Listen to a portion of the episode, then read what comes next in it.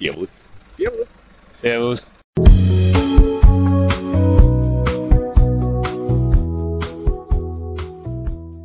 Na Flo, bist schon bereit? Ich war noch nie bereiterer. Du bist bereiterer. Ich, Oh, war, ich war noch nie bereiterer. hervorragend. Wir spazieren nämlich gerade durch den Startbereich Ja. und wärmen uns total professionell aus, auf mit Gehen. Wir schauen den anderen zu, wie sie sich professionell aufwärmen. Ja, andere, andere wärmen sie auf und wir schwitzen dabei. Das ist Das hervorragend. Ist, das ist, ich nenne das mentales Aufwärmen.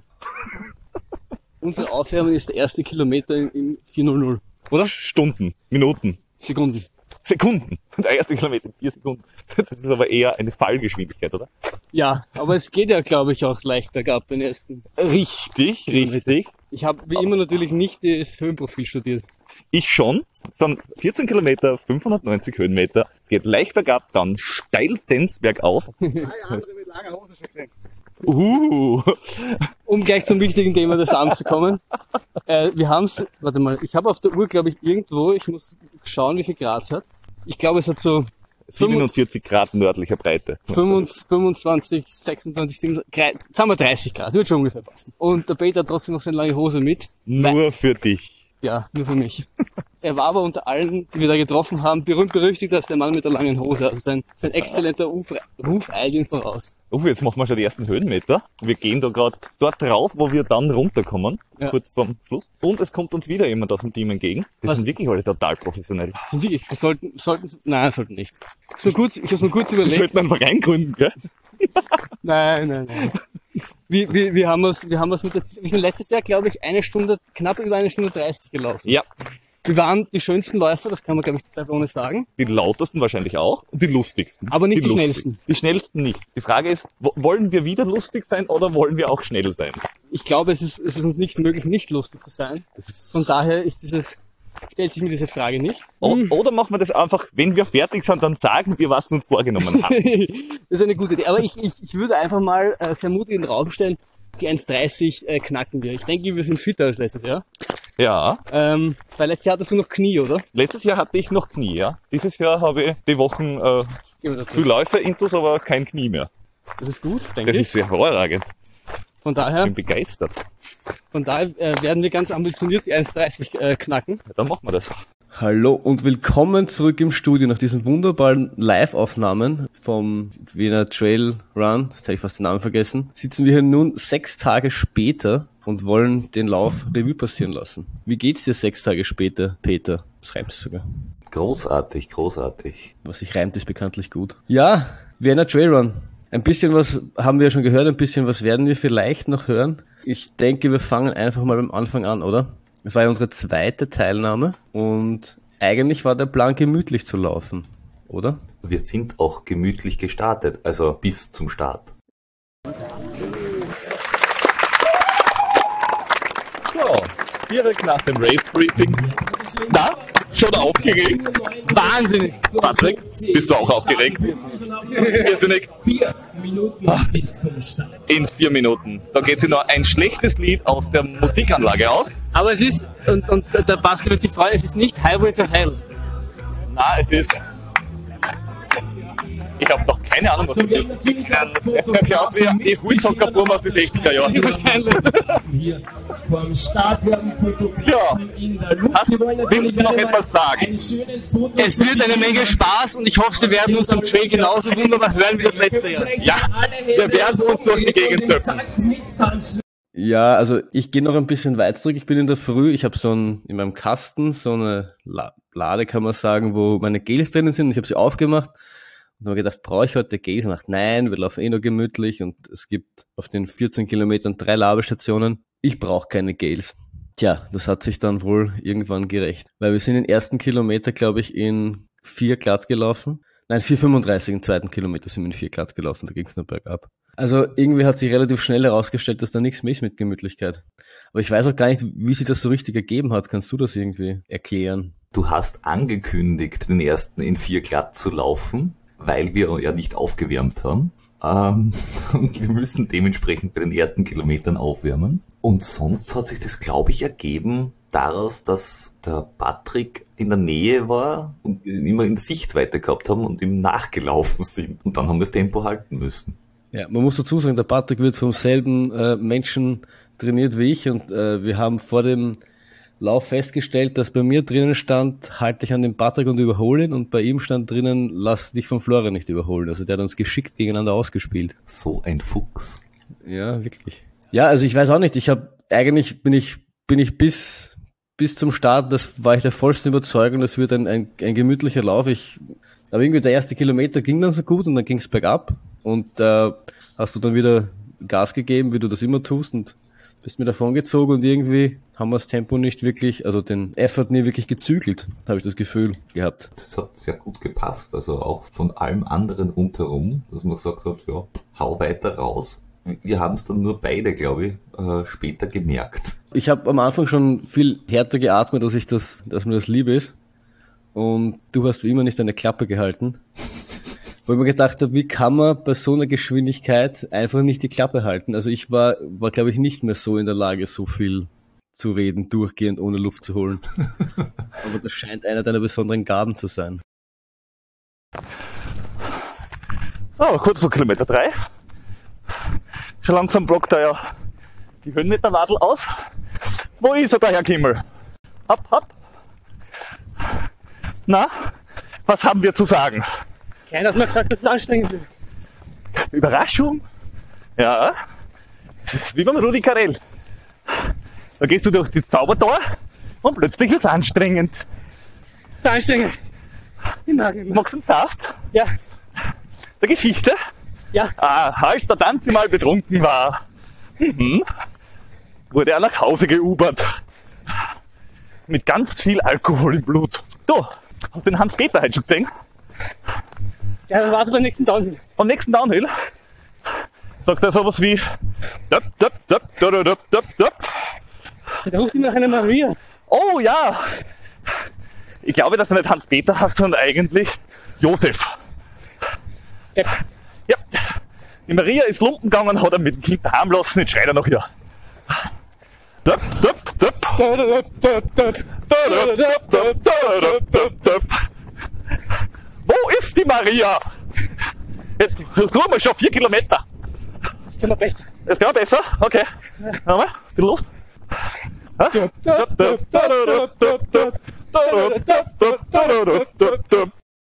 Ja, ich, ich, ich schreibe mir jetzt ein bei einem Didgeridoo-Workshop, damit ich diese Kreisatmung perfektioniere.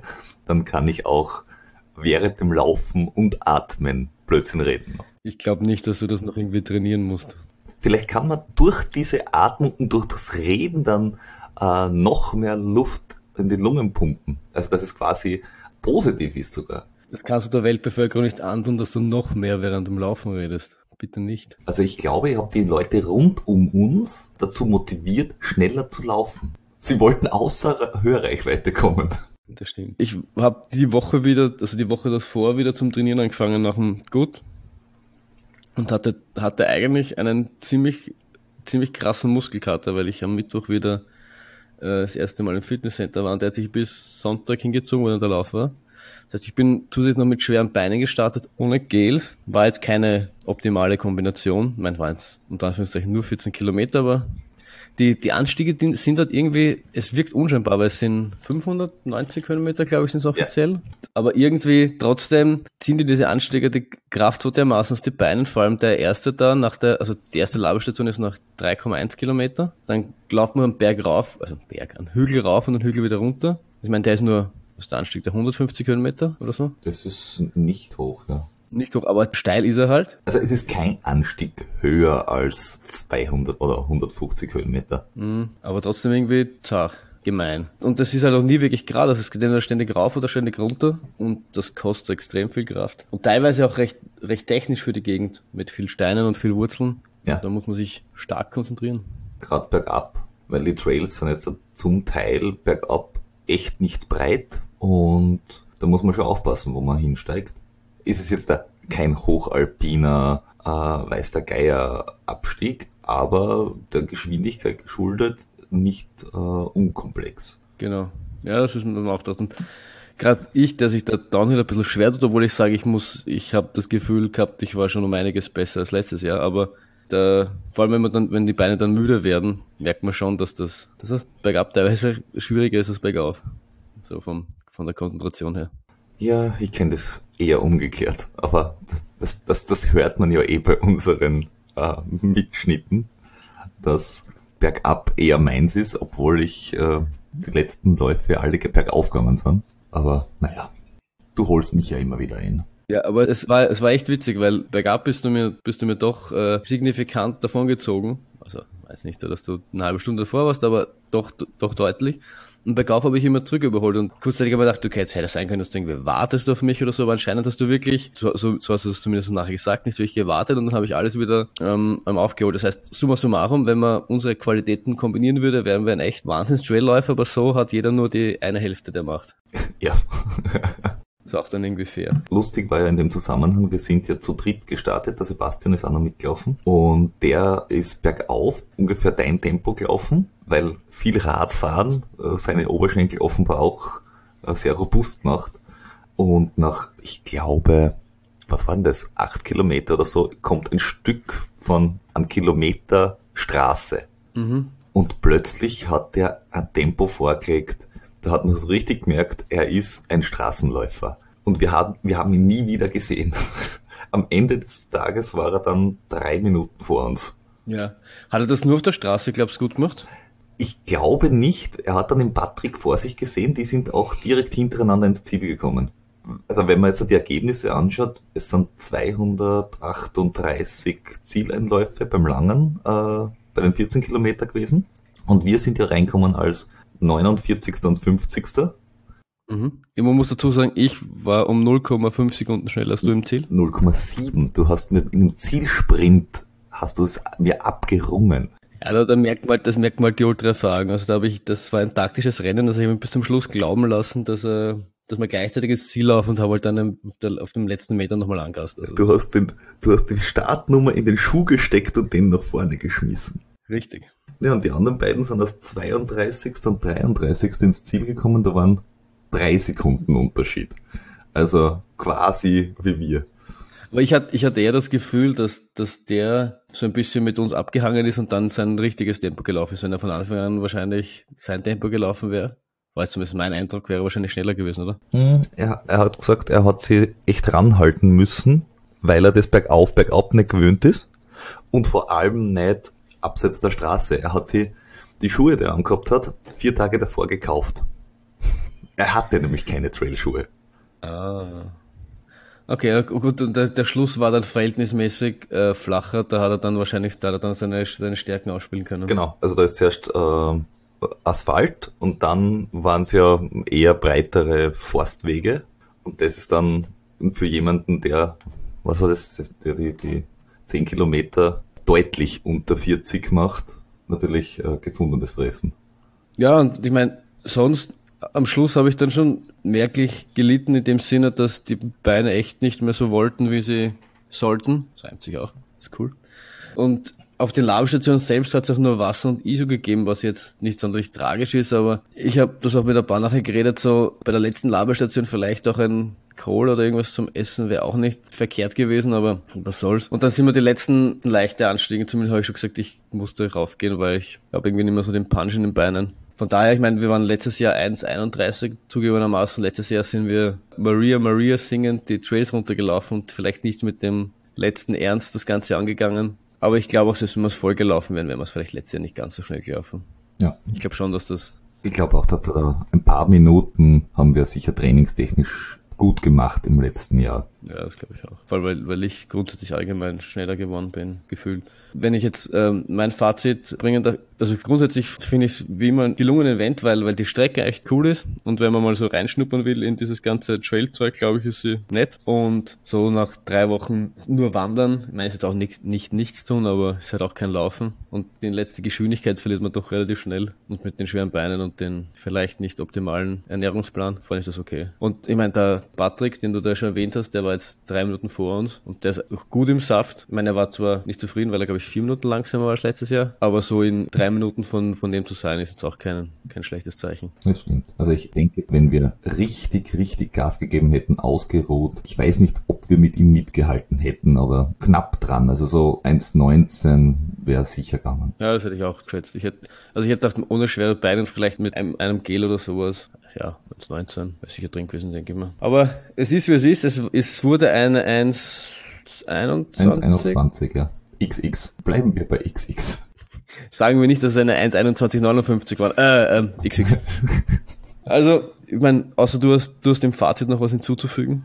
Fazit nein. Bei den Mitschnitten bin ich aber sehr, sehr zufrieden gewesen. Also ich habe mir eine Woche vor dem Lauf ein Lavalier-Mikrofon gekauft und das hat großartig funktioniert. Ja. Ich habe das links auf der Schulter geklemmt und man hört uns während des Laufs mit wenig Windgeräuschen beide echt gut. Also ich war schwer überrascht. Und das, obwohl wir so wahnsinnig schnell unterwegs waren. Ja. Ja, also ich, ich, ich fand, das, fand das auch cool. Und der einzige Nachteil ist, dass jetzt alle dich reden hören, während du laufst und in denselben Genuss unter Anführungszeichen kommen, den ich kommen darf, während ich hechel wie ein Wahnsinniger. Na, das ist optimal. Das heißt, die Leute wissen, sie müssen den Podcast hören, wenn sie schon schneller laufen wie ich.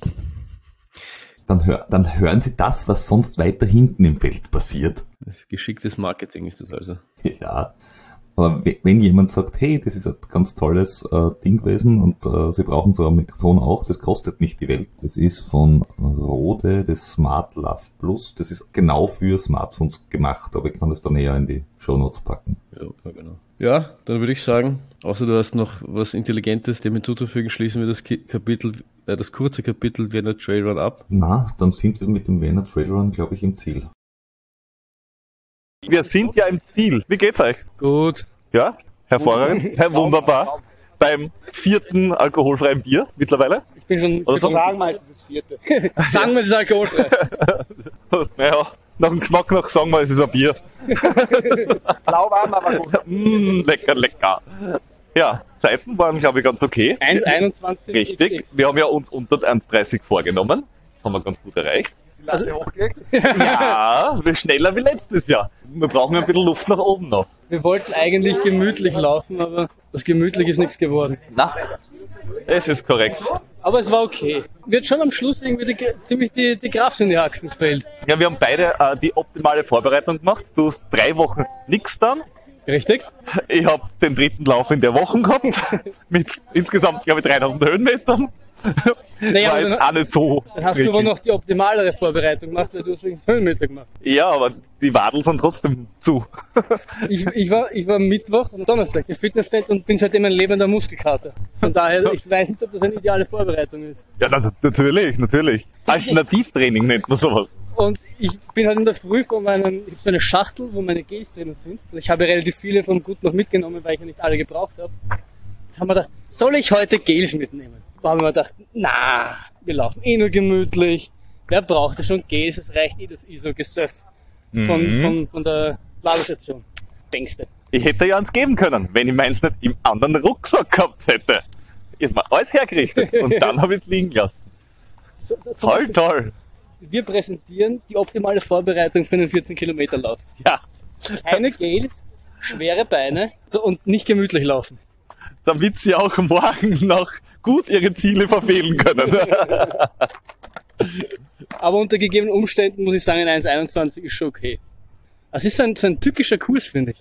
ja, man glaubt je- jedes Mal, dass es hinter dem nächsten Anstieg der letzte war. Und es sind, ich meine, es sind 14 Kilometer mit 590 Kilometer, glaube ich. Ja, Das korrekt. ist, das ist schon nicht, nicht so unknackig. Ja, und vor allem sind ein paar relativ steile Anstiege dabei. Mhm.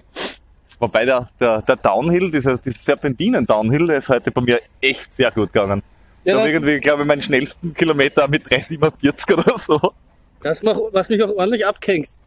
Da war es dann zwei Serpentinen vor mir oder so.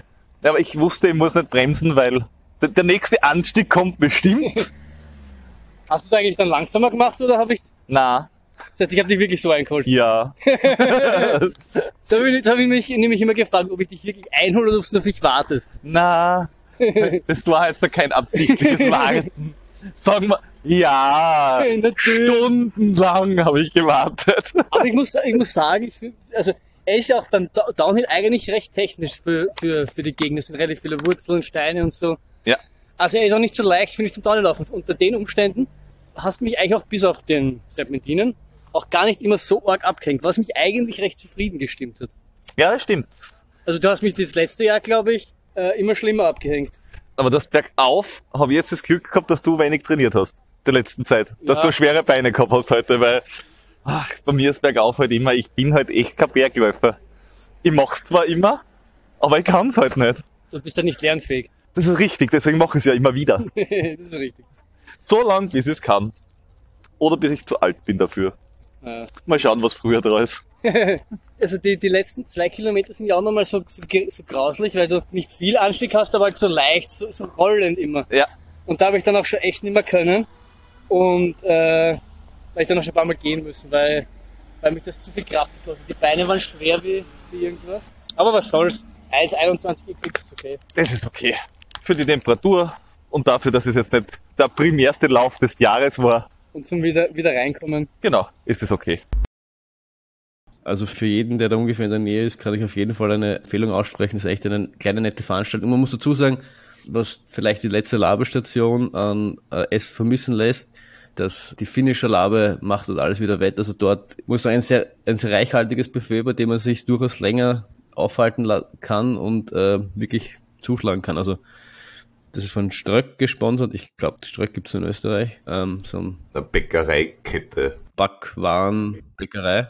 Und da gibt's halt alles und Red Bull, Cola und, und man mag zu dem alles stehen, wie man will, aber es ist echt ein sehr reichhaltiges Buffet, kann man sagen, mit alkoholfreiem Bier und sogar für uns, für uns Pflanzenfresser extra ein Körbchen mit nur Pflanzenfresserzeug. Ja, also vegane Brötchen und, und irgendetwas, was wie Bier aussieht und so ähnlich schmeckt. Ja, ist alkoholfrei, da, da schimpfst du immer ein bisschen, aber ich fand's gut. Also kann man echt mal machen und, und für den, für die Startgebühr, die jetzt echt nicht arg war, fand ich das echt ein, ein super Event. Und auch das T-Shirt, also der, mein, mein Papa ist auch mitgelaufen und der hat sich das T-Shirt gekauft, also es war auch echt nett. Also ich finde, die haben sich da echt was angetan. Das stimmt, ja. Auch die finnische Medaillen aus Holz ist sehr nett gemacht. Ja, das war Umrisse von Wien quasi mit Werner Trailrun immer so in der Mitte reingeschrieben. Also das war dieses Jahr irgendwie das, das Logo, kann man sagen. Und das, das fand ich echt cool. Also die haben sich da echt was angetan. Also es ist nicht so, wie man es bei ma- manchen anderen Volksläufen oder ähnlichen kennt. 0815 äh, Medaillenplakette und dann kleben wir einen Sticker drauf mit, mit wie auch immer der Lauf gerade heißt, Nummer 7. Ja, nicht so wie der Vienna City Marathon. Hashtag nie wieder Wien. Gut, bin ich dieses Mal auch losgeworden. Unsere Idee war quasi gleich umzuschwenken zum eigentlichen Hauptlauf des, der zweiten Jahreshälfte, kann man sagen. Dem Vienna Ultra Trail, bei dem du ja deine Ultramarathon, den Ultramarathon-Debüt feierst. Genau. Hast du dir da, hast du dir da schon irgendwie nähere Gedanken darüber gemacht, in Bezug zum Beispiel auf Training? Äh, ja, aufs Training habe ich mir Gedanken gemacht. In Bezug auf Ende September habe ich mir schon Gedanken gemacht. Sprich, Ende September ist es kühler, das heißt, ich glaube, es wird die lange Hose. Ich möchte, da, ich möchte da kurz nochmal einhaken. Ähm, ich habe es vergessen und danke, dass du mich dran erinnerst. Wie der ähm, regelmäßige Zuhörer dieses netten Podcastes weiß, ist der Peter ja und seine lange Hose, das ist eine sehr innige Liebesbeziehung. sie, sie, er kann sich nicht wirklich davon trennen. Und ähm, er hat es aber geschafft, und darauf sind alle sehr stolz, dass er sich dieses Jahr eine kurze Hose kauft. Die, das ist aber so, wenn du, wenn du eine langjährige Beziehung hast, so wie das halt mit, mit, mit Menschen ist, dann kannst du dich oder kannst dich ja schwer, schwer auch trennen. Und das ist, das, da gibt es so eine Übergangsphase, in der du die versuchst ein bisschen ins Neue zu gehen und du versuchst vom Alten loszulassen. In dieser Phase befinden wir uns gerade und man muss sagen, beim, beim Wiener Trailrun war gerade die, die letzten Phasen der letzten Hitzewelle in Wien. Also es hatte 32 Grad, 33 Grad, so irgendwas in der Gegend. Und die alle Anwesenden waren sehr überrascht, dass der Peter mit der kurzen Hose gekommen ist und haben sich gedacht, er hat äh, sein Sinneswandel ist quasi einen Schritt weiter und er hat gelernt, dass man, wenn es äh, über 30 Grad hat vor allem, dass man mit einer kurzen Hose laufen kann, dass das nicht weh tut. Nichts wissend, dass er seine lange Hose mit hatte und ähm, aus, aus Freude, den anderen eins auszuwischen, oder wie, wie man sonst sagen kann, hat er dann, ist er dann wirklich mit langer Hose gelaufen. Peter, du bist ein Depp. Ja, schon. Sonst würde ich sowas gar nicht machen. Also laufen an sich. Aber ich habe mir einfach gedacht, die lange Hose hat so viele Vorteile, die muss ich, wenn ich auf Zeit laufe, auch ausnutzen. Wir haben das ja später gesehen. Diese kurzen Hosen flattern im Wind, die lange Hose liegt hauteng an, ist super aerodynamisch. Wenn ein bisschen äh, Wasser drauf kommt, auf den nackten Beinen perlt's ab, auf der langen Hose bleibt im Oberschenkel und kühlt durch den Laufwind. Das hat nur Vorteile. in den schattigen Bereichen fröstelt diese Kurzhosenläufer ja quasi. Für mich kein Problem. Also ich, ich möchte da, bevor das jetzt ausartet in eine, eine reine Podcast, eine, bevor der Podcast ausartet in eine reine Diskussion über lange oder kurze Hosen, möchte ich aber noch zwei Dinge sagen. Es gibt diese hauteigenen Hosen auch in kurz, dann wird auch der Oberschenkel gewärmt. Mehr, mehr möchte ich dazu, mehr möchte ich dazu nicht sagen. Ähm, jetzt weiß ich nicht mehr, wo wir stehen geblieben sind. Ah ja, beim Wort. Ja, wobei äh, ein, ein, ein letztes, eine letzte Anmerkung zum äh, Vienna Trail habe ich noch. Wer sich anmelden will, sollte nicht auf die Nachmeldung vertrauen. Dieses Jahr ist es zwar irgendwie noch gegangen, aber letztes Jahr war es auch ausverkauft und der ist echt gut besucht und hat ein Teilnehmerlimit von 500 oder 550, glaube ich. Man sollte sich nicht darauf verlassen, dass es am äh, Race Day noch Plätze gibt. Gut. Also du hast dir Gedanken gemacht darüber, dass der Lauf Ende Herbst ist, am 28., wenn ich mich äh, recht Äh, erinnere. 29. 28. ist äh, Startnummern holen, 29. 7 Uhr morgens ist Start für alle Langdistanzen, weil es gibt ja insgesamt gibt's sieben Distanzen. Es gibt den Kids Run, das sind irgendwie 400 bis 1600 Meter. Dann gibt's einen Dog Trail.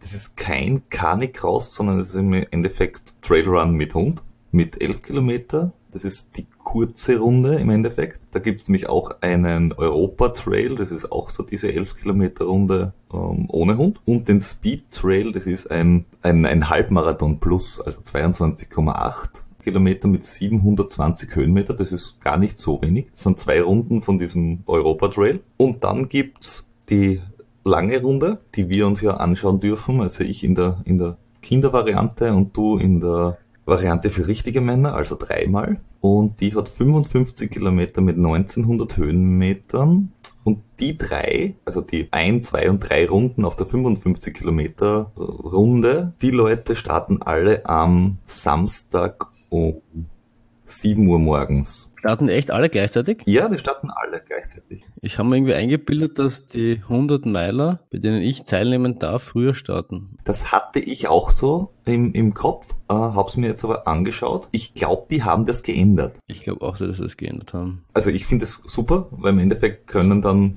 äh, alle gemeinsam loslaufen. Mhm. Ich gehe davon aus, dass, es sie, dass sie es deswegen geändert haben, weil sie für Teile relativ wenig Starter haben, für gewisse Distanzen. Weil lustigerweise sind die Bewerbe, wo es am meisten Starter gibt, der ganz lange, also die 160 Kilometer und die 55 Kilometer. Bei den 55 Kilometer sind schon 92 Teilnehmer. Ja, ich, Und die 160 sind 30, 28 momentan. ich glaube, das ist ein guter Grund, warum das irgendwie die attraktivsten sind. Also der Kleine, glaube ich, einfach, weil es einfach wahrscheinlich viele gibt, die da erstmal an der unteren Schwelle der Ultradistanzen schnuppern wollen. Also mit 55 Kilometer. Ich meine, es sind zwar 13 Kilometer mehr als, als Marathon, aber das ist so, so um die 50 Kilometer fangen also typischerweise die ersten Ultras an und dann ist er für die Wiener halt auch noch nicht relativ weit. Das ist so relativ interessant. Also wenn ich den, wenn ich es noch nicht gemacht hätte, wäre das wahrscheinlich auch sehr interessant für mich, so wie für dich wahrscheinlich. Und 100 Meilen ist halt so eine Distanz, die es halt bei uns im deutschsprachigen Raum selten irgendwie gibt,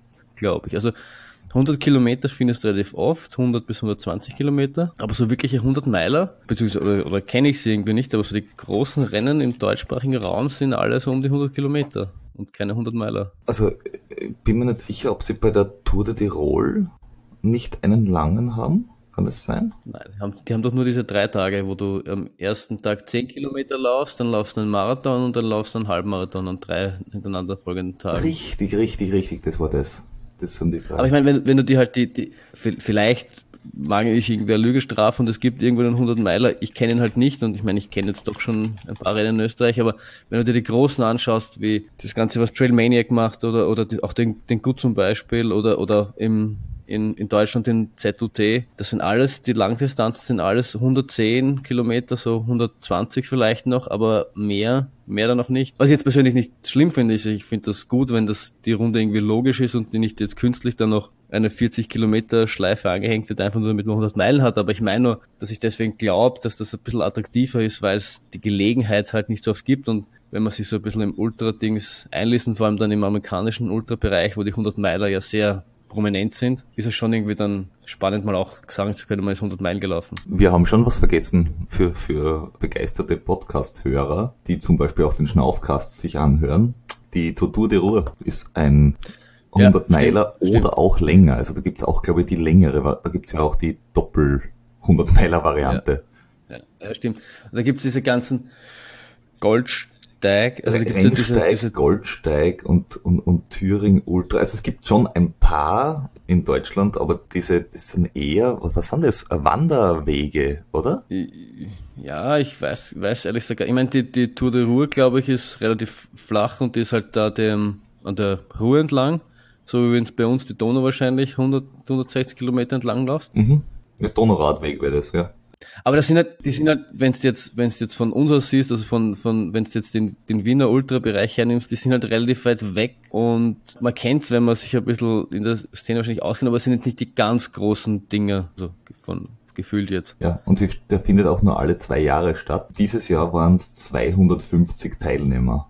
Das ist okay. Ja. Also was ich, was, was ich damit, also wie gesagt, ich will jetzt da, wenn es jetzt vielleicht noch welche gibt, ich vergessen habe, ich will da keinen, keinen 100 Meiler irgendwie auf die auf den Schlips treten, aber was ich halt meine, die, die großen Rennen, die, die wirklich bekannten Rennen, die, die es so im deutschsprachigen Raum gibt, die sind halt alle eher 100 Kilometer, auch wenn es Lavareda zum Beispiel hernimmst, was jetzt auch ein, ein, ein, ein größeres internationales Rennen ist, das ist alles dann 100 Kilometer. Natürlich, mir ist auch klar, dass der UTMB 100 Meilen sind oder 105 Meilen, glaube ich sogar, wenn man es genau nimmt. Aber den kann man leider jetzt auch, leider oder wie, wie man auch immer zu dem steht, nicht äh, jedes Jahr machen oder, oder so. Naja, es kommt drauf an. Wenn du äh, immer Top 10 finisht, geht das schon. Ja, das ist relativ leicht, habe ich gehört.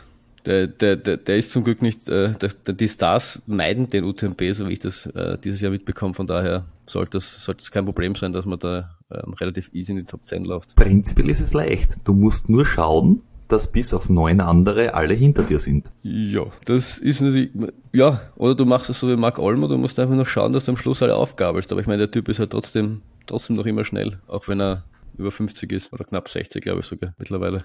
Der macht das mit Erfahrung mit. Ja, kann man so sagen. Aber gut, aber das ist schon mal gut zu wissen, dass, dass alle um sieben starten. Das hätte ich zum Beispiel nicht gewusst. Du bist ja dafür bekannt, dass du wahnsinnig gut dich auf Rennen vorbereitest. Aber, aber das, das, dazu komme ich noch später, das versuche ich dieses Mal äh, zu ändern und ich habe schon erste Schritte eingeleitet, um äh, mehr Rennvorbereitung in mein Training zu bringen. Ich bin, ohne großartig zu spoilern zu wollen, ich bin ein bisschen stolz auf mich. Du hast dir die Strecke angesehen. Auch. Ich habe sogar mehr getan. Aber wir, wir wollen zuerst äh, äh, nochmal dich abhandeln. Also du hast dir angeschaut, dass das, was du mit was du Ende September so zu rechnen hast, so wie ich das verstanden habe. Also du hast dir überlegt, dass es da vielleicht etwas kühler sein könnte, zum Beispiel. Genau. Also ich, ich werde sicher eine Regenjacke mit haben, weil im Wienerwald Ende September regnet es gerne mal. Ich habe zwar nicht vor, in die Nacht zu kommen und das, äh, in, das, in die Kühle zu kommen, aber es kann auch tagsüber recht frisch sein in, in der Zeit. Das heißt, Da habe ich gleich zwei Fragen. Erstens, das habe ich mich letztens, letztens schon gefragt, Pflichtausrüstung gibt's ja keine, oder? Also ich habe jetzt noch nichts gefunden. Ich habe doch, Pflichtausrüstung gibt's. Ähm, und zwar bei dir gibt's Klappbecherpfeife, klar. Handy, Ausweis, ein Liter trinken und Stirnlampe ist bei dir Pflicht. Bei mir ist die Stirnlampe eventuell. Sie ist ab 19 Uhr vorgeschrieben, um 7 Uhr startet man und Cut-Off ist um 20 Acht. Uhr. Das heißt, Ja. Wenn man davon ausgeht, dass man länger als 12 Stunden braucht, dann muss man sie mithaben, sonst nicht. Aber ehrlich gesagt, ich meine, ich bin ja die, ich bin, wir sind ja die äh, Vorbereitung von Matera, sind wir diese Runde ja schon einmal gelaufen. Zumindest du bis Kilometer 36. Also, dass du zwölf Stunden dafür brauchst. Das hoffe ich nicht. Also, zu, zugegebenermaßen, es kann natürlich immer was passieren und du kannst, kannst irgendwas tun und, und beschließt, du willst aber trotzdem finishen und gehst das heim. Kann ich mir ehrlich gesagt nicht vorstellen, dass du so lange brauchst. Also meine Zielzeit ist acht Stunden. Das ist das, was ich mir vor, vornehme. Ich glaube, es schadet nicht irgendwie, zumindest mal eine zum Start mitzunehmen. Also ich an deiner Stelle würde es nicht mitnehmen. Ich werde es auch nicht mitnehmen. Ich werde sie aber da haben, falls man sie braucht. Oder das heißt, man muss sie doch mitnehmen, dass ich eine habe. ja. Und bei dir ist noch Ja. zusätzlich ein Erste-Hilfe-Set vorgeschrieben, ein langes T-Shirt, Eigenproviant mit mindestens 500 Kalorien Wo liest du das alles eigentlich? Am Infopoint? der Infopoint und äh, ah, Pflichtausrüstung. Siehst? Eine Regenjacke brauchst du, ich nicht, warum auch immer. Mhm. Und du brauchst eine Stirnlampe mit Ersatzbatterien. Ja, das ist viel. Aber das ist quasi standardmäßig. Also ich muss sagen, was mir, glaube ich, da zugute kommt, ist, dass wir letztes Jahr in Kroatien waren bei diesem Dalmatia Ultra Trail, den ich auch wieder nicht gefinisht habe, aber ähm, da bin ich dann nach 105 Kilometer wegen körperlichen Problemen ausgestiegen. Und da war, es war auch so Anfang Oktober oder so. Und es klingt irgendwie doof und es eigentlich klingt es irgendwie logisch, aber die, die Nacht bricht halt relativ früh herein und das ist man aber irgendwie nicht gewohnt, weil man ist gewohnt, die, die Ultras so Anfang des Sommers, Mitte des Sommers, wo es relativ lang hell ist und relativ früh wieder auch hell wird. Aber in, in, in Kroatien haben, sind wir fast zwölf Stunden im Dunkeln gelaufen und das ist was ganz was anderes. Erstens vom Gefühle, weil, weil Laufen in der Nacht doch was anderes ist. Und zweitens auch davon, wie, wie, wie du mit der Batterie haushalten musst, weil die Stirnlampe, die Batterie in der Kroatien hat gerade mal die erste Nacht, glaube ich, durchgehalten. Ich, ich versuche gerade zu überlegen, aber ich, ich bin zusammen mit Robert gelaufen und ich glaube, gegen Schluss ist dann leer gewesen und ich wollte nicht, das war irgendwie eine Dreiviertelstunde oder sowas vor Licht werden oder sowas und ich wollte nicht den Rucksack hinten, deswegen sind wir mit Roberts Licht weitergelaufen. Aber das ist schon nochmal schon noch mal ein interessanter, interessanter Punkt, weil, ähm, weil du vielleicht, vielleicht nicht blöd ist, wenn du in, in Dropback, wo, jetzt, wo man jetzt ausgeht, dass du einen Status hinterlassen kannst, obwohl ich es auch noch nicht genau weiß, mhm. dass du da ev eventuell noch weitere Ersatzbatterien mitnimmst, weil. Das macht sicher Sinn, ja. In die, in die zweite Nacht, glaube ich, nicht möglich, weil das, ähm, Zielzeit, also die Cut-Off-Zeit, glaube ich, 37 Stunden sind. Ja, der Zielschluss ist 20 Uhr bei dir. Genau. Ähm, das heißt, mhm. theoretisch könntest du, wenn du wirklich zum Cut-Off ins Ziel kommst, noch eine Stunde Dunkelheit haben, dann 19 bis 20 Uhr am Sonntag. Aber was ich damit nur sagen will, wenn ich die, also ich, ich plane ja vier, also in einer optimalen Welt würde ich sagen, ich würde gern 24 Stunden laufen. Und wenn man sich das überlegt, dass du laufst davon quasi 7 Uhr in der Früh, glaube ich, ist dann schon hellisch. Ja. Wahrscheinlich. Ja. Ähm, aber das geht eben um sieben die Sonne unter und du wärst dann um so gegen sieben des nächsten Morgens wieder im Ziel. Das heißt, du hast fast die Hälfte in der Nacht, wenn du so nimmst. Mhm. Also schon nochmal was, auf was du dich wahrscheinlich auch geistig einstellen musst. Ja, du hast einen großen Vorteil dadurch, dass es drei Runden bei dir sind, dass du die erste Runde komplett im Hellen hast und dann nicht neues Terrain in der Nacht hast, sondern im Endeffekt das gleiche nochmal in der Nacht läufst. Das heißt, das macht es leichter. Genau, ja, das ist auf jeden Fall, das ist auf jeden Fall wahr. Aber da, da hab, dazu habe ich, vielleicht fangen wir trotzdem einfach an, weil ich äh, jedes Mal mir reingrätschen will mit dem, was ich mir schon, mit den Gedanken, die ich mir ähm, überraschenderweise schon für das Rennen gemacht habe. Also ich habe das, hab das wirklich mir beim, beim gut gedacht. Ich habe mich jetzt nicht schlecht vorbereitet gefühlt, aber ich, ich bin ja nicht bekannt dafür, sich wahnsinnig intensiv mit dem Höhenprofil zu beschäftigen und den ganzen Dingen. Also die groben Daten weiß ich schon, aber so jetzt Details, wie man jetzt, da, wann jetzt, wann jetzt das Rennen genau anfängt, ist mir nicht immer bekannt. Und ich habe mir gedacht, ich versuche das dieses Mal vielleicht etwas professioneller, ging es falsch, aber etwas genauer anzugehen. Und haben wir wirklich haben eine, eine Excel-Tabelle gemacht, in der ich mir mal das, das Höhenprofil an sich draufgetan habe. Ich meine, ich wir sind das alles schon mal gelaufen, das heißt, ich weiß ungefähr, was das, äh, äh, wie das Streckenprofil sich anfühlt. Und es ist ja nicht schlimm in dem Sinne, dass wahnsinnig lange Anstiege sind oder wahnsinnig schwere Anstiege. Es rollt halt so dahin. Ich meine, das ist noch immer anstrengend genug. Also ich will, halt, ich will den Kurs ja nicht in keinster Form runter machen. Und dann habe ich mir so Sachen ausgerechnet, wie das auf pro 10 Kilometer kommst du auf 345 Höhenmeter. Und diese, diese Marke, dieses 10 Kilometer, 345 Höhenmeter, versuche jetzt immer ins, ins Training einzubauen, dass ich quasi Freitag und Sonntag sind normalerweise die längeren Läufe, also auch wenn sie, auch wenn der Trainer sie lustigerweise am Freitag immer Shorty nennt, aber sie sind dann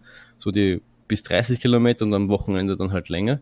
Da versuche ich jetzt auch immer, halt immer diese pro 10 Kilometer ungefähr 345 Höhenmeter zu laufen und, und idealerweise auch, und das ist lustigerweise das erste Mal ein Problem, nicht so viel längere Anstiege als jetzt beim Wood der Fall sind. Also der längste Anstieg sind 240 Höhenmeter. Das ist, glaube ich, eh gleich der erste, wenn ich das richtig im Kopf habe oder richtig vom See. Und der letzte, glaube ich, ist auch nochmal, aber ich glaube, das ist nicht so lang wie der erste. Und so, um, um halt so, so nah wie möglich den, den Kurs zu simulieren und so, so, so weit möglich ist, auch wirklich am Kurs selber zu laufen.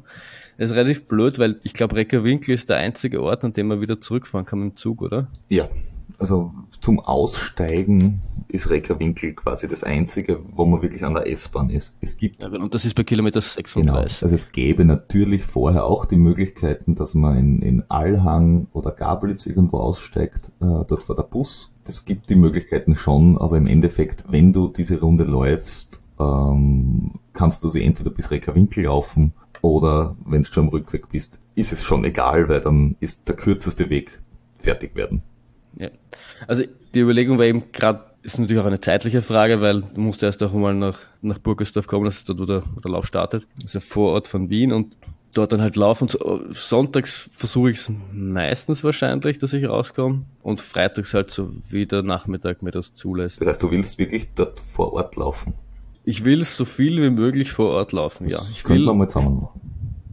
Gerne. Also ich habe ich hab auch schon mit, mit, mit Patrick mal dis- mit Patrick geredet, ob wir mal laufen wollen. Also kannst du kannst dich da gerne anschließen. Ja, also können wir, können wir nachher noch reden, aber sehr gerne. Also ich versucht versuchte echt noch spezifischer als, als sonst zu trainieren. Ich meine, bis jetzt war es irgendwie nie so das Problem, auch beim, beim Großglocken. Ich mir eigentlich die Höhenmeter ist nicht so das Problem, aber wenn man sich die Verhältnisse anschaut, was ich so laufe, also von Höhenmeter zu Kilometer, laufe ich halt für, für die alpinen Sachen relativ flach, ehrlich gesagt. Also ich meine, ich mache teilweise hast du schon so 1000 bis 1300, 1400 Höhenmeter in so einem langen Lauf drinnen, aber das sind halt dann bei 30 bis 40 Kilometer. Und wenn du jetzt gut anschaust, bei 30 bis 40 Kilometer hast du halt wahrscheinlich 2000 Höhenmeter. Und wahrscheinlich um dann zumindest so mein Gedankengang, um dann irgendwie vielleicht auf die nächste Stufe zu gehen und dann noch besser zu werden in diesen Dingen, müssten wir wahrscheinlich auch regelmäßiger bei den langen Läufen die 2000 Höhenmeter Grenze knacken. Ja, das, das, das werde ich versuchen. Also ich habe es jetzt da in meinem Urlaub äh, gemacht, weswegen meine Beine ja schwer waren beim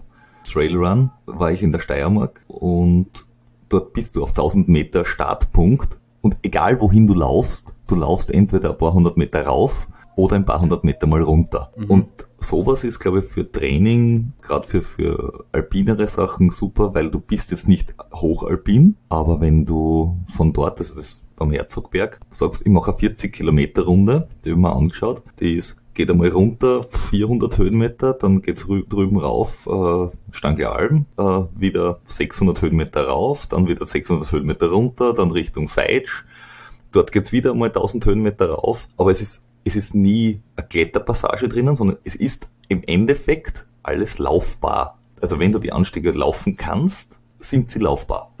Und sowas ist natürlich als Vorbereitung, glaube ich, für was Schwierigeres, wenn man sagt jetzt da in Gut oder was auch immer, besser, als wenn du das rund um Wien machst, weil rund um Wien hast du einfach nicht diese langen Anstiege. Die, die, die Länge ist auf jeden Fall definitiv ein Problem, aber ich glaube, die Länge kannst noch in dem Sinn, also die kannst, glaube ich, noch ganz gut kompensieren, wenn du einfach Intervalle machst, also einfach, was, was ihr nicht oft hörst von den, von den äh, ähm, Top Trailrunnern, die jetzt verhältnismäßig nicht im, im alpinen Gebiet wohnen, die laufen dort halt einen Hügel immer rauf und runter, solange bis sie die Höhenmeter haben, die sie brauchen. Zugegebenermaßen, das ist nicht hundertprozentig dasselbe, aber das scheint relativ gut kompensierbar zu sein mit, mit dann vielleicht noch abseits ein bisschen Krafttraining oder sowas. Und die Möglichkeiten hast auch, ich weiß nicht, ob du da was sagst, es gibt in Wien so den Heuberg, Ja. ich weiß nicht, ob Ja. der da was sagt. Und den kannst von der nicht-Wiener Seite, wenn es den rauflaufst, der ist zwar jetzt nicht lang, also ich glaube, da geht es einen Kilometer oder eineinhalb rauf oder so, aber der ist relativ steil, also der macht 200, 250 Höhenmeter, so jetzt aus dem Kopf heraus geschätzt.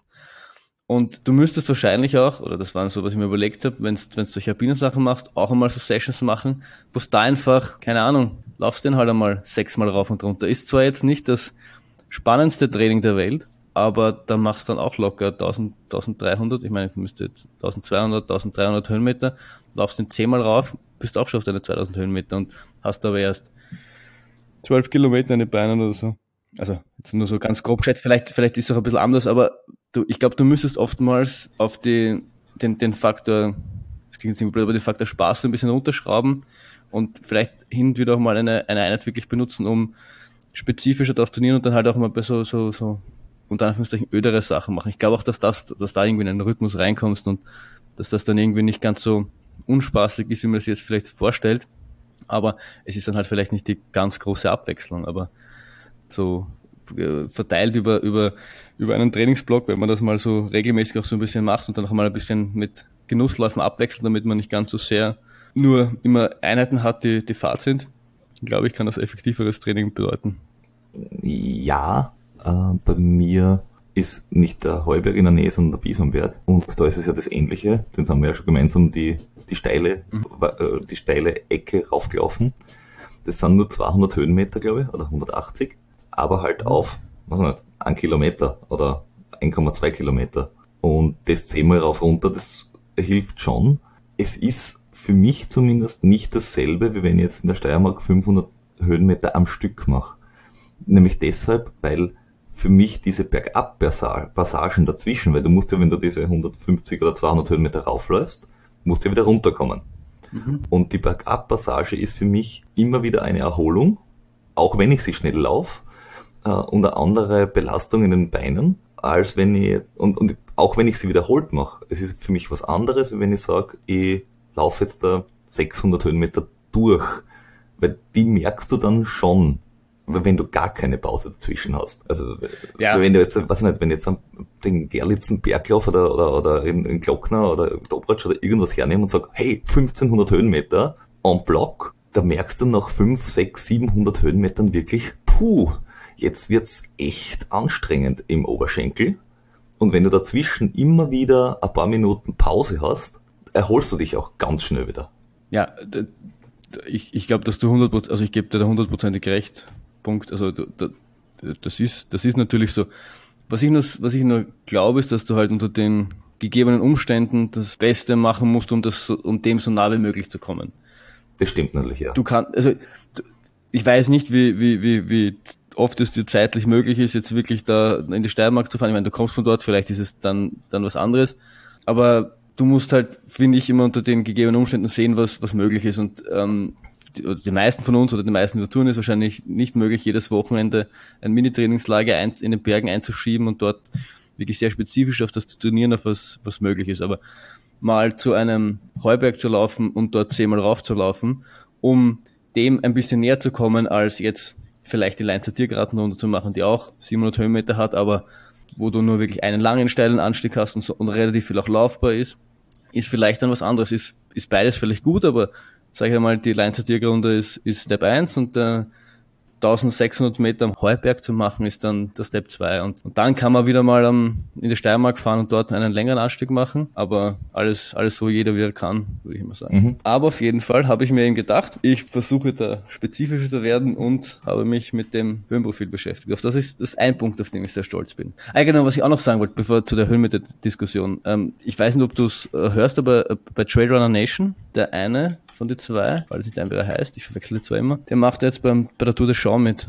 Diese 300 Schieß mich tot Kilometer mit so verdammt viel Höhenmeter, dass es mir nicht einfällt. Und die, die, die wohnen ja in Kalifornien irgendwie, da so in Auburn, wo der, der Ziel vom Western States ist. Und die haben dort auch jetzt nicht so die massiven Berge, so wie ich das jetzt immer raushöre, dass sie wirklich ähm, diese Steilheit der, dieses Rennens imitieren können. Und die haben das auch gemacht. Die haben, meine, die haben das 24, die haben das vor 24 Stunden versucht, wo sie sich einen Hügel rausgesucht haben, der ungefähr so steil ist, wie sie das erwarten oder wie das auf, auf bei der Tour de Show ist. Und sind den 24 Stunden lang rauf und runter gelaufen. Ich meine, er hat dann irgendwie nach, er hat es kurz mal angeschnitten der Episode, ich glaube, nach 18 aufgehört. Aber die haben auch irgendwie eine Zeit lang nach Höhenmeter trainiert. Also die haben versucht, diese Woche laufe ich so und so viel Feet, Höhenmeter, die nächste so und so viel so und halt immer mehr. So, so, so wie das normalerweise mit Kilometer macht. Dass ich sage, ich laufe diese Woche 80 Kilometer, dann laufe ich 85, dann laufe ich 90, dann gehe ich wieder runter. Erholungswoche und so. Und die haben es halt mit Höhenmeter versucht, hat auch öfters mal halt einfach einen Berg rauf und runter, so lange bis sie, bis sie die Höhenmeter haben. Weil sie meinen, dass brauchen sie halt um, um diese, um Distanzen machen sie nicht so viel Sorgen, weil die, zumindest der von Trailrun Nation ja schon einige 200 Meiler gefinisht hat. Aber halt diese massive Anzahl an Höhenmeter, das ist, was sie glauben, dass sie am meisten trainieren müssen. Und das hat mich so ein bisschen dazu inspiriert, über das nachzudenken. Deswegen wollte ich das nochmal kurz sagen. Glaube ich auch, äh, gebe ich da total recht und denen auch. Das äh, macht ja auch der Ginger Runner, hat es ja vor dem äh, Barclay Marathon auch gemacht. Der ist ja auch den, denselben Berg, glaube ich, fünf oder sechs Mal raufgelaufen, bis er eben diese 8000 Höhenmeter gehabt hat. Du meinst den, in, meinst du nicht den Gary Robbins? Gary Robbins, so heißt er. Genau, da, Entschuldigung, da gibt es das eine Video, wo er sein, so ein, sein 10-Stunden-Training macht, wo er den, denselben Hügel 10 Stunden lang rauf und runter Genau, läuft. das meine ich. Oder, ja, genau. Also es, das ist schon eine, eine, eine ganz andere Stufe von, von Brutalität, weil der läuft ihn ja auch nicht am Weg rauf, sondern läuft ihn ja querfeldein rauf, so ich das, wie ich das aus dem Video mitbekomme. Und da ist ja tiefster Winter in, in Kanada gerade. Ah, das ist, das ist freaky. Das ist wirklich freaky. Naja, wobei, Aber- du musst auch rechnen, auf welches Rennen er sich vorbereitet. Aber da sieht man halt auch, was, was es heißt, auf so einem Level zu trainieren oder was es, was es braucht, um, um auf so einem Level wettkampffähig zu sein. Und ich, ich finde immer, man muss, man muss nicht, nicht jeder, der läuft, muss so sein wie, wie Gary Robbins und, und dieselben Verrücktheiten, dieselben Opfer bringen will, er wahrscheinlich bringt, weil man weiß ja nicht, was der alles für Opfer bringt, damit er sowas machen kann. Aber ich finde, man kann sich schon immer in dem Sinne was davon ab, abschauen oder sich sich da irgendwie was ra rausziehen für, für sein eigenes Training, wenn man sieht, wie systematisch er da vorgeht. Also der macht das ja nicht, weil er, weil er den Berg so leibend findet, sondern weil er sich überlegt hat, was braucht es, um, damit ich bei Barkley wettkampffähig bin. Also in, bei Barkley heißt quasi wettkampffähig, damit ich durchkomme und damit ich ein Finisher bin. Und was muss ich dafür tun? Und was ist mir möglich, in meine, was ist mir möglich zu tun, weil ich glaube, ich sagt auch in irgendeinem der Videos, dass dieser, dass das ja dass das ist, was dem Barkley irgendwie am nächsten kommt und deswegen trainiert er nur auf den, also ich glaube, es sind insgesamt zwei Berge, die er immer belauft für sein Barkley-Training, deswegen trainiert er auch nur dort, weil das das einzige ist, das den Barkley-Kurs irgendwie imitiert. Und das finde ich halt spannend, dass sich dann das, die Teile rauszunehmen und dann auf sein eigenes Training irgendwie anzuwenden. Ja, als Nachtrag zuvor, Tour de Champ, 33 1000 Höhenmeter. Die, na, 24.000 Höhenmeter, 330 Kilometer. Aber 24.000 Höhenmeter ist jetzt auch nichts, was man am Montag zum Frühstück macht. Wie sagst du, 24.000 Höhenmeter? Auf 330 Kilometer. Also 200 Meilen halt. Ja, voll arg. Also das ist, das ist echt freaky stuff. Aber was hast du sonst noch, was Vorbereitung? Genau. Ähm, das nächste, also ich habe mir dann angeschaut, wie weit die Lavastationen voneinander weg sind. Die sind recht weit. Aus dem habe ich jetzt gar nicht so viel. gez- Ja, 15 Kilometer, 20 Kilometer, 10 Kilometer, 10 Kilometer. Mhm. Klingt weit, ist aber für, für nicht Alpending sind das, geht das glaube ich. Also die 20 Kilometer sind ein bisschen weiter, aber so die 10 bis 15 sind, sind okay. Also die 10 Kilometer, ist- keine Ahnung, ich weiß nicht, ich habe es mir jetzt noch nicht genau angeschaut, was das jetzt ähm, in Zeit heißt. Das wäre auch nochmal interessant, wenn ich, mir- wenn ich mir die Rundenzeiten überlege und dann so überlege, wie, aber es sind vielleicht so ein, zwei Stunden. Das hast, wenn es auf alpinen Trails, wenn die 8 Kilometer auseinander sind, hast teilweise zweieinhalb Stunden dazwischen. Also das, Hm. das geht schon halbwegs. Was ich mir dann eben weiters noch überlegt habe, war zwei Dinge. Erstens, aus, aus einem aus einem irgendwelchen Grund schweben mir diese 24 Stunden eben irgendwie so im Kopf herum und ist vielleicht so, weil, weil bei 100 Meilen und 24 Stunden gerade so eine schöne Zahl ist, weil es ist so ein Tag und so, habe ich halt überlegt, wie das mit Runden, das sind ja drei Runden, wie das, wie die Rundenzeiten so ausschauen könnten, damit ich irgendwie hinkomme. Und wir sind das ja schon einmal gelaufen, zugegebenermaßen, ähm, haben, war das aus dem Training heraus und wir haben beim Rückweg aus Reger Winkel den Weg nicht ganz gefunden. Ich glaube, wir sind noch nicht ganz richtig gelaufen. Ich glaube, wir haben auch einen kleinen Umweg gemacht. Und dann nach Burgersdorf rein, also beim Zielort, haben wir auch irgendwie, glaube ich, eine kleine Abkürzung genommen. Aber wir waren unterwegs sechs Stunden 30 oder so, sechs Stunden 40, so irgendwas in der Gegend. Wahrscheinlich jetzt auch nicht 100 Meilen Tempo, also habe ich mir überlegt, was wären so realistische Rundenzeiten, um quasi äh, zum Beispiel in der ersten Runde nicht zu so viel äh, Energie zu verlieren und trotzdem irgendwie so die 24 Stunden anzupeilen. Und ich habe mal so ganz grob gerechnet. Also wenn, ich, wenn die erste Runde zum Beispiel so in, in, in 37, was jetzt im Verhältnis zu diesen sechs 640er, das wir da gelaufen sind, eigentlich schon nochmal signifikant langsamer ist und vielleicht zu diesen, dann mit einberechnet so ein bisschen die Labestationen und das gemütlichere Tempo. Keine Ahnung, wie realistisch das ist oder wie, ja, wie realistisch das ist. Die, die haben dann überlegt, wahrscheinlich wird es so sein, wenn die zweite, die zweite Hälfte dann teilweise sogar vielleicht in der Nacht ist, dass man, dass ich habe halt immer so ein bin ich halt immer ein bisschen langsam gegangen. Also die dritte, die zweite Runde in acht Stunden und die dritte ist ja dann in, wird wahrscheinlich komplett in der Nacht sein. Und wenn man die dann in 8.30 läuft, dann würde man genau auf die 24 Stunden kommen. Ich glaube aber, dass du definitiv unter die 24 Stunden kommst. Ja, das weiß ich. Also es ist schwer zum, schwer zum sagen, weil ich dann nicht weiß, wie sich das dann so zwischen 110 und 160 Kilometer verhält. Also diese 50 Kilometer sind schon noch was, was ich so nicht kenne. Ich meine, oder so die 40 Kilometer bei 120 das längste, das ich gelaufen bin. Und das, das ist dort doch schon relativ laufbar. Also die Frage ist dann, und das ist das Gemeine an solchen diesen, ich sage unter Anführungszeichen, leichteren laufbaren Geländen ist halt, wenn man es dann geht, weil, weil man irgendwie nicht mehr kann, verliert man relativ schnell relativ viel Zeit. Und das wird das, das wird so ein bisschen das Spannende sein an der ganzen Sache und das halt am Anfang nicht zu sehr übertreiben und dann schauen, dass man relativ konstant da durchläuft. Und in diesen halben Stunden langsamer ist quasi auch immer ein bisschen drinnen, dass man dann vielleicht, wenn man die eine Runde fertig gelaufen ist, kurz mal sitzen bleibt, irgendwie Rucksack austauscht und halt so ein bisschen länger dort ist und als vielleicht an den anderen Labestationen. So war zumindest mal die Idee. Ich äh, haben wir dann noch überlegt, also ich versuche noch vielleicht dann irgendwie mit dem, mit dem Trainer Rücksprache zu halten zu schauen, wie, re, wie realistisch das ist oder was, was der jetzt mal schätzt. Aber das war so mal, was ich mir irgendwie überlegt. Ich habe zwar, ich habe in der ersten Rechnung mal die erste Runde mit sieben Stunden angegangen, dann wäre natürlich der Puffer noch größer für die letzten zwei, keine Ahnung. Ja, das wäre auch mein, meine Marschtabelle, wie gesagt, unter acht will ich bleiben. Wenn es, in sieben geht, ist natürlich gut. Also, ich meine, wenn es das Tempo, was wir letztes Mal gehalten sind, weitergelaufen wärst, wärst wahrscheinlich unter sieben Stunden gelaufen. Naja, wir, wir haben jetzt dann den Vorteil, dass wir gemeinsam weglaufen.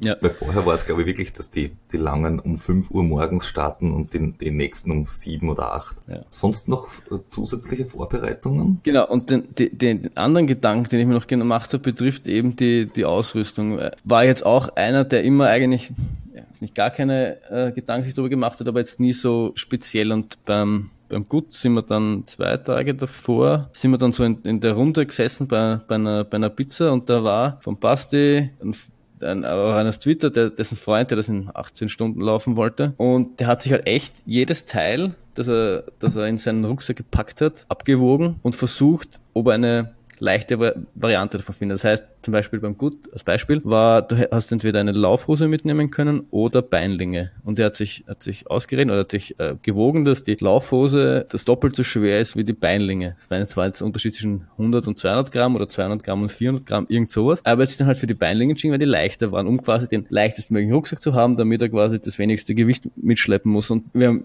wir haben ein bisschen zugegebenermaßen, wir haben ein bisschen drüber gelacht und bis jetzt war das immer so, dass ich mir dachte, ich nehme lieber ein bisschen mehr mit, als ein bisschen weniger mit. Aber ich meine, gerade jetzt in dem Wienerwald-Umfeld ist ja eins, wo ich schon relativ oft laufe, wo da jetzt auch zugegebenermaßen nicht so viel passieren kann, dass ich mir wirklich überlegt habe, deswegen habe ich auch die, die Pflichtausrüstung gesucht, mit der Pflichtausrüstung anschauen und, und quasi in der leichtesten versuchen, die leichteste Variante zu finden, die, die ich habe, um, um die Pflichtausrüstung und das, was ich auf jeden Fall mitbrauche, zu erfüllen, wenn das ungefähr Sinn macht. Das heißt quasi auch, zum Beispiel beim Gut, ich habe die komplette Verpflegung mit mitgehabt und habe versucht, komplett auf nur auf, das, von dem zu leben, was ich mitgehabt habe. Und ich weiß jetzt nicht, ob die da irgendwo geschrieben haben, was sie, was sie auf den einzelnen äh, Laberstationen haben, aber das, das, die Idee war quasi auch zu schauen, was sie dort haben. Und zum Beispiel beim Gut hätten sie äh, Gels gehabt, die ich, die ich von den Laberstationen mitnehmen hätte können. Weil ich nicht die, die Hammer-Gels, die jetzt nicht die geschmacklich die besten waren, aber die haben eigentlich ganz gut funktioniert. Das heißt, ich hätte eigentlich relativ weniger Gels mitnehmen können. Das heißt, ich wäre leichter gewesen und hätte man, hätte von dort welche nehmen können für die einzelnen Abschnitte. Und, so, und dass ich mir solche Dinge eben anschaue, damit ich den Rucksack so leicht wie möglich packen kann. Naja, einerseits hast, hast du sicher recht und in dem, in der Variante mit drei Runden hast du den großen Vorteil, wenn du dein, sagen wir mal, Dropback beim, bei Start und Ziel lässt, dass du immer wieder die Gels aufmagazinieren kannst, zwischenzeitlich, auch die eigenen und dass du die Stirnlampe zum Beispiel erst bei der zweiten Runde mitnimmst, wenn sie nicht notwendig ist, also wenn sie nicht vorgeschrieben ist bei der ersten Runde. Das Einzige, was ich mir frage, bei manchen dieser Gewichtsoptimierungsprozesse, ob die immer sinnvoll sind, wenn man sie nicht konsequent durchzieht. Weil wenn man sagt, okay, ich spare 100 Gramm dort oder 50 Gramm da und dann nehme ich mir eine Powerbank mit und ein Handy, das 400 Gramm hat, weil ich Musik hören will, denkt man sich so, hm, schon, aber wenn ich das Handy zu Hause gelassen hätte, dann hätte ich noch eine zweite Jacke einpacken können. Ja, natürlich. Also das sind, das sind, das sind definitiv, das sind definitiv die Punkte. Also ich meine, ja, Handy, glaube ich, muss man mitnehmen. Ja, du musst dein Handy mitnehmen, aber, aber jetzt eine Aber Powerbank, zum Powerbank Beispiel. zum Beispiel ist was, was ich, ähm, was ich auch beim Gut dann nicht mehr mit, mit hatte. Also ich meine, ich habe sie dann bei der, in der Laberstation benutzt, aber die würde ich definitiv äh, nicht mitnehmen. Also wie gesagt, du hast es ja gesagt, dadurch, dass es die, dass es, dass, dass es Runden sind, macht es die Sache noch einfacher, weil du, wenn du jetzt die Powerbank ansprichst und dann hast du, also ich, die, die, die Grund, wo ich sie meistens mit habe, ist jetzt ähm, wegen der Stirnlampe, wegen der, wegen den Ersatzakkus, dass man die laden kann. Das heißt, man kann die in der zweiten Runde nimmt man das, die, die Sache mit und dann kommt man zurück, steckt einen Akku an, der wieder lädt und geht mit dem anderen los. Ne, wenn, wenn du das konsequent machen würdest, würdest du ein leichtes Handy mitnehmen mit kleinem Akku, würdest du eine Stirnlampe nehmen mit kleinem Akku und die ganz leicht ist. Dazu aber die Powerbank, die mit beiden funktioniert, dass du die abwechselnd laden kannst, Handy und, ähm, und, und Stirnlampe, weil du dann die minimalste Anzahl an Batterien mit hast, die möglich ist. Und die Batterien halt das Schwerste sind. Ja, das sind definitiv, das sind, ich meine, ich muss ehrlich sagen, an, an die Powerbank habe ich definitiv schon gedacht dass ich die nicht mitschleppen werde, war mir relativ schnell klar. Aber ans Handy habe ich eigentlich so nicht gedacht. Aber es ist gar nicht so eine, so eine blöde Idee. Es, ich finde das gar nicht so eine blöde Idee. Ich, vers, ich will da ich bin da echt nochmal motiviert, beim, beim Wut nochmal zu zeigen, was, was in mir steckt, weil, es- weil es halt schon, schon, wie soll ich sagen, ein bisschen ärgerlich ist, dass ich die, dass ich die, den, den Gut nicht so zu Ende ge, ge, gebracht habe, wie ich mir das vorgestellt habe. Und wenn ich, ich, ich will ja gar nicht mehr dran denken, was die Zeiten wären, die möglich gewesen wären, wenn ich das weitergelaufen wäre, was ich, was ich gelaufen bin. Aber auch wenn es, auch wenn es jetzt nicht schlimm ist und ich, ich dann do, doch zufrieden bin, weil ich doch gut unterwegs war und so, aber man, man will es halt dann doch mal wieder ins Ziel bringen und ja, deswegen diese Überlegung. Vielleicht kommt jemand drauf und sagt, stell dich nicht so an, das Handy ist schon gut genug und, und mein, ich brauch's, ich, also ich habe das Handy zum Beispiel bei den ganzen Dingen nie mit, weil ich damit Musik will. Also ich höre eigentlich nie Musik bei, bei den Wettkämpfen. Also von daher würde ein einfaches, billiges, kleines Handy auch reichen, nur damit ich notfalls einen anrufen kann, falls was wirklich was passiert. Von daher. Okay. Na, ich bin ja genau das Gegenteil. Ich höre eigentlich immer Musik. Für mich war es jetzt eine Premiere, dass ich bei dem Werner Trail Run nur das Mikrofon angesteckt hatte und nicht die Kopfhörer. Ja. Weil man gedacht habe, 14 Kilometer, da tratscht man das sowieso die ganze Zeit. Oder du? Oder ich. Also Richtig? Wobei, wenn ich rede, kann ich ja theoretisch auch nebenbei immer noch Musik hören, wenn mich nicht interessiert, was der Rest so macht. Ja, das, das, das, mich persönlich würde das verwirren, aber was ich zum Beispiel beim, beim, beim Gut gehabt habe, dass ich dann, ich hatte da eine, eine Zeile aus einem Lied und die- diese Zeile habe ich gefühlt zwei Stunden lang ist in meinem Kopf herumgewirrt und ich habe sie gesungen. Also ich bin da irgendwie so, da bin ich so in dem Ding gerade drinnen, dass ich da ehrlich gesagt keine Musik brauche. Und ich finde es auch bei so Sachen wie, wie dem Wood ist vielleicht wurscht und auch bei Straßensachen ist vielleicht nicht so schlimm, aber ich finde in den alpinen Sachen,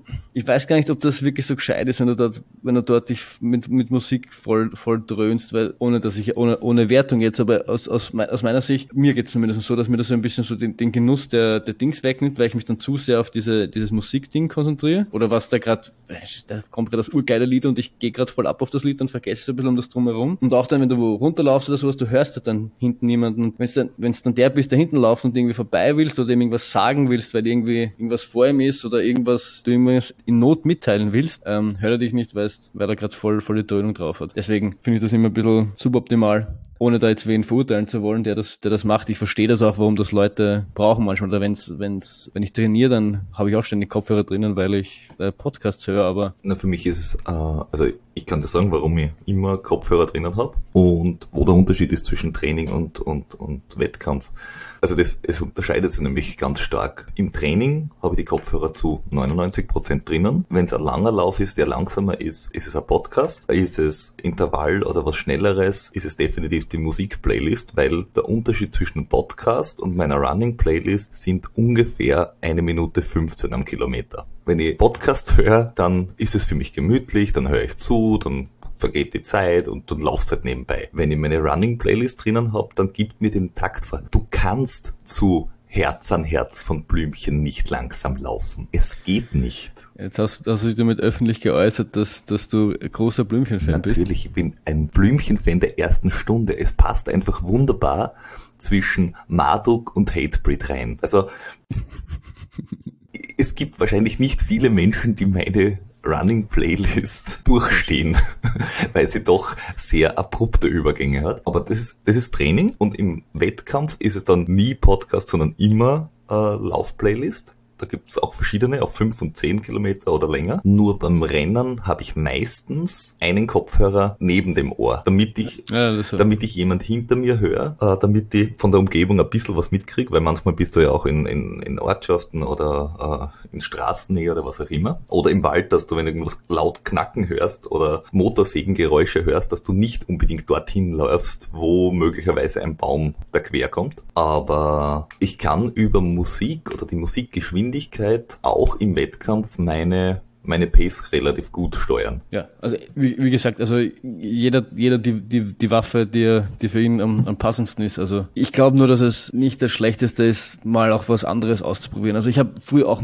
ich habe früher auch nur Musik gehört beim Laufen. Von dem bin ich, bin ich irgendwie abgekommen. Weiß nicht, es gibt mir irgendwie nichts mehr. Ich, bin, ich höre jetzt immer Podcast und ich, also ich muss, muss ganz ehrlich gestehen, wenn ich einen Trainingslauf habe und ich habe keinen Podcast oder mein Handy wird gerade spielen und ich könnte keinen Podcast hören, das würde mich auch wahnsinnig stören. Also das, das, ich würde es machen und es, es geht, weil ich weiß, dass ich es kann, aber das brauche ich schon. Aber aus einem mir unerfindlichen Grund, beim Wettkampf verschwende ich da keine, keine Minute dran, dass ich mir denke, ich bräuchte jetzt irgendwas. Weil es auch manchmal dazu ist, also bei den, bei den letzten alpinen Sachen gar nicht so sehr, aber am Anfang, dass ich auch relativ oft mit irgendwem ins Tratschen kommen bin. Ich gesagt, ha, wie geht's da, was machst du da, wie kommst du daher so her? Und dann so ein bisschen die Leute, Leute kennenzulernen. Und dann fand ich es immer doof, wenn daneben der einer läuft, der Musik hat, mit dem nicht reden kannst. Es war jetzt bei den letzten, letzten nicht so der Fall. Gut, weil die meisten letzten noch irgendwie vielleicht im Ausland waren und ich kein Portugiesisch kann. Oder passt eh schon, wen zum Reden hatte. Bei so 100 Kilometerläufen hast du aber genug Zeit, dass du das vielleicht schnell lernst.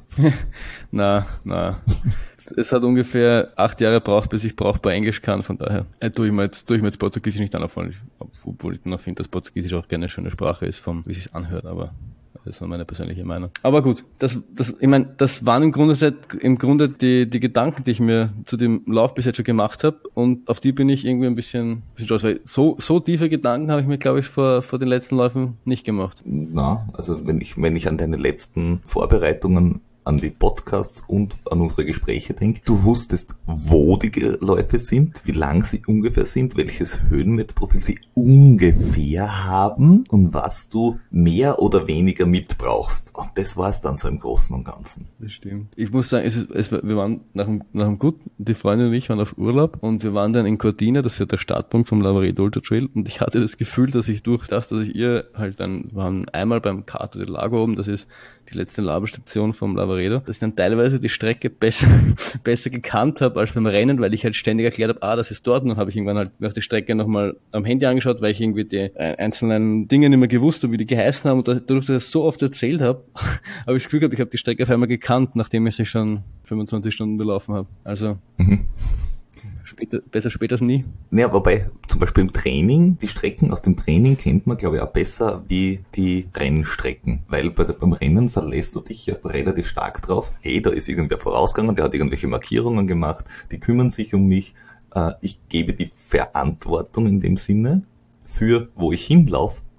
Im Training geht's nicht, weil wenn ihr im Training die Verantwortung davon, dafür abgebt, dann laufe ich irgendwo hin und denke mir, huch, wo bin ich? Mache ich auch manchmal. Äh, manchmal benutze ich dann die Uhr, was auch in, ein, ein bisschen so das Ding abgeben ist, weil ich dann auch oftmals nicht weiß, wo ich bin und mich darauf verlasse, dass die Uhr mich wieder zurückführt. Und es ist unterschiedlich. Also wenn, wenn man sich, wenn man sich den Basti anschaut, mit dem ich schon einiges jetzt gelaufen bin, der, äh, also der, vor allem was, was, was Höhenprofil und was, was Strecke betrifft, der hat sich extra von, bei Materia zum Beispiel, von den Veranstaltern dieses, ähm, diesen Rundkurs oder das Höhenprofil, glaube ich, oder beides, weiß gar nicht, extra hat angefragt, ob er das in übergroß haben kann, weil der sich das immer ausdruckt. Der druckt sich das immer so auf A0 oder so irgendwas aus. Und ich glaube sogar Lavaredo hat er am Klo hängen, wenn ich mir jetzt nicht, wenn ich mir jetzt keine falschen Worte in den Mund lege. Und dann studiert er das und der, du kommst dann hin mit ihm und sagst, ja, ja, da sind wir dann da Col de Boss und da La Travianza und meine, meine erste Gedanken nur, von was redest du? Wo sind wir da? Welche Kilometer? Keine Ahnung. Und der hat halt dann durch das ständige Studieren der Karte, ich meine, ist- kommt aus dem, aus dem Berg,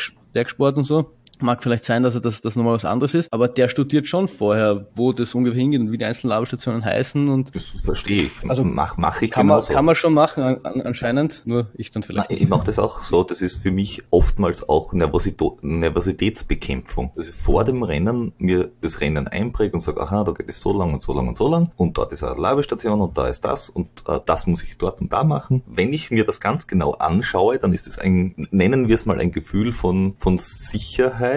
Das hilft jetzt da zwar im Rennen gar nichts, aber es ist sort of äh, Sicherheit dabei. Das ist auch im, im Training so. Beim Training heißt das aber nicht, nur weil ich die Strecke gut gelernt habe, dass ich mich nicht trotzdem verlaufe. Das habe ich immer noch geschafft. natürlich. Mittlerweile in der Steiermark gibt es eine Runde auf Streußweg und hinten runter. Beim nächsten Mal, wenn ich diese laufe, werde ich Markierungsbänder mitnehmen. Ich bin mich nämlich jetzt dreimal auf derselben Runde gleich verlaufen. Und ab dem nächsten Mal werde ich sie kennzeichnen als Jetzt ist es eine offizielle Laufrunde. Es erinnert mich noch an, an einen Punkt, den ich noch anbringen will. Und zwar, ich krieg mir ja meine, also jetzt, jetzt weiß ich das eben, dass ich eben diese 345 Höhenmeter pro, pro 10 Kilometer laufen will. Das heißt, damit ich sicherstellen kann, dass ich das auch wirklich ungefähr schaffe. Also ich bin jetzt nicht ganz so genau, wenn ich dann 30, 40 Höhenmeter auf und ab drauf geschissen. Aber trotzdem, ich versuche das halt ungefähr hinzubekommen. Das heißt, zum, zum Beispiel gestern bin ich 22 Kilometer gelaufen. Das macht dann ungefähr 740 Höhenmeter, damit du dann ungefähr auf diese 345 Höhenmeter pro 10 Kilometer kommst. Und dann klicke ich mir das in mein Strava zusammen und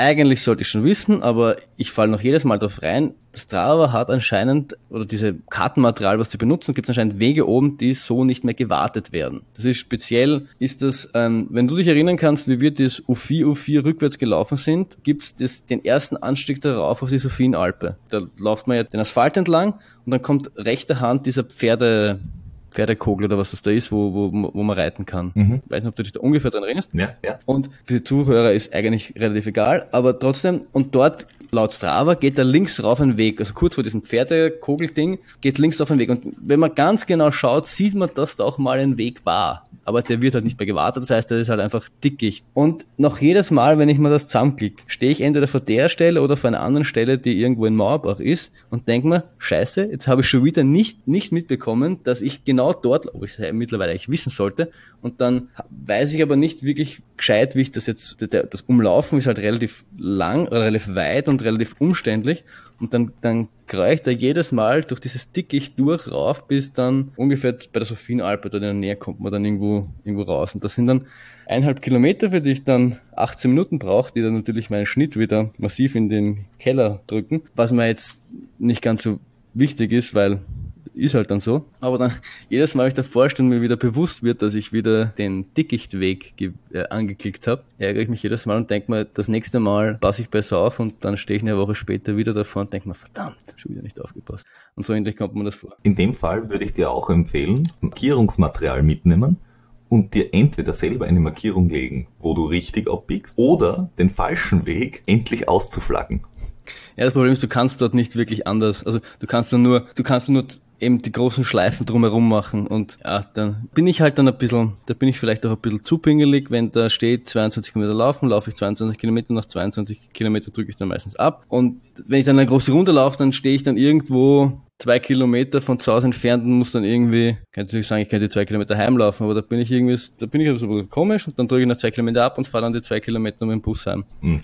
Und das versuche ich mir dann meistens zu ersparen und dann, ja. Dann gehe ich meistens durch Dickicht, das ist dann so, so die Strafe für mich, dass ich schon wieder vergessen habe, zu schauen, ob ich da durch den Dickichtwald durch muss. Und dann ärgere ich mich meistens, dann sind mir 100.000 Bäume, die mir meine Füße zerschneiden und mir ins Gesicht fallen. Und dann kann schon das ein oder Mal passiert sein, dass ich einen riesen Fuck durch den Wald schreie. Okay, das ist, verbindet uns. Ja, definitiv. Gut, aber das heißt, du hast dich für den Ultra Trail im Wienerwald schon gut vorbereitet. Bei mir ist es ähnlich, wobei die langen Läufe fehlen mir jetzt noch, aber das macht nichts. Ich hab die Höhenmeter habe ich schon mal gemacht jetzt im Sommer und wenn wir die Runde wirklich noch ein, zwei Mal anlaufen oder fertig laufen, dann wird das schon passen. Yep.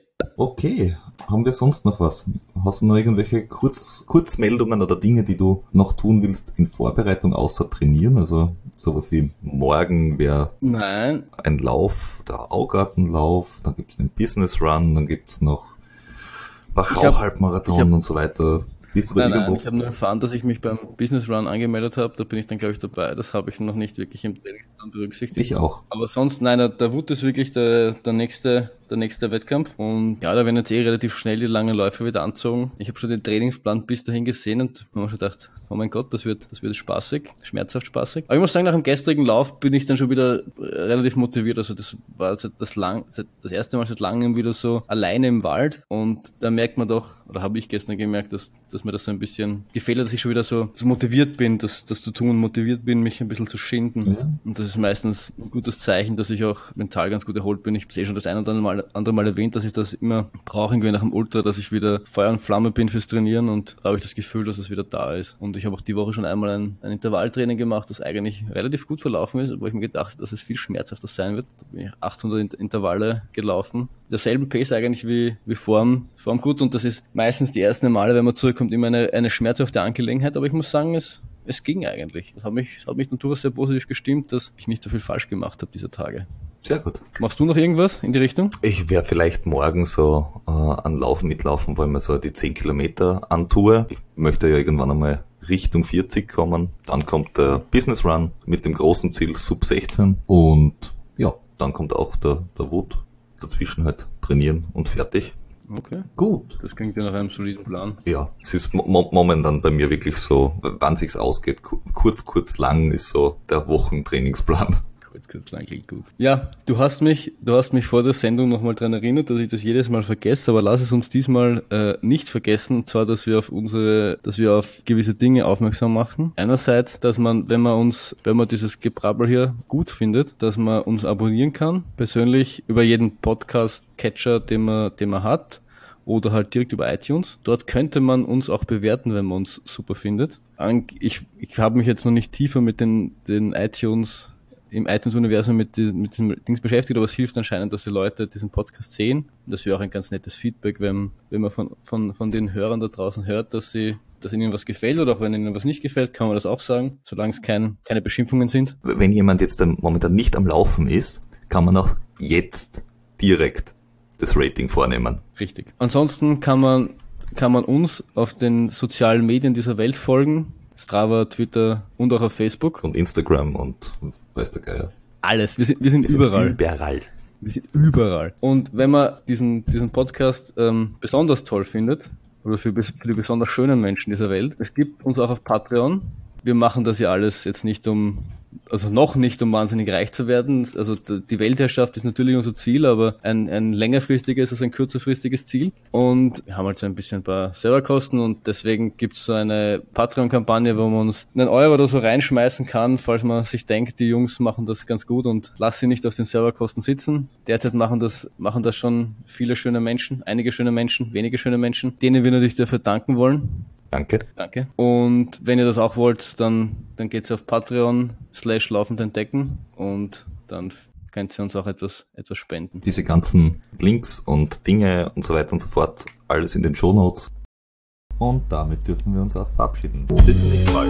Tschüss.